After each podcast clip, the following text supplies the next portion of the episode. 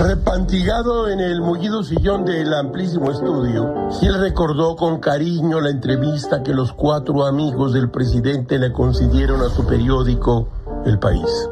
Así entonces recordó Gilga y repasó la entrevista con estos tres dibujantes y un columnista de su periódico. Tamés notó y anotó que una de las palabras, quedamos en que eran como 40, utilizadas en tan agradable reunión en un patio de Coyoacán, es el más abarcante vocablo neoliberal. Este alcanza para decir aproximadamente el 37% de lo que tienen que decir, un portento en sus manos. Viéndolos hablar, uno vislumbra que cuando se reúnen a conversar con el presidente, el número de palabras que necesitan para decir todo lo que tiene que decir quizás se reduzca a solo 13, entre las cuales, sí, de acuerdo, no lo había pensado, es claro, por la destilación extrema de su discurso a cuatro voces que ayudan mucho con su pensamiento sincronizado al presidente, al que le hablan con toda claridad sin necesitar más que las referidas 13 palabras.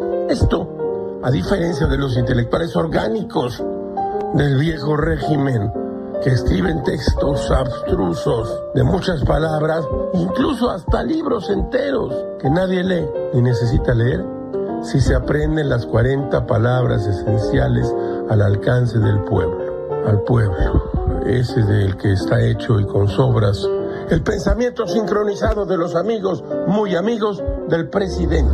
Todo, todo es muy raro, caracho. Como diría José María Pérez Gay, la ignorancia es una virtud cuando se ejerce con humildad.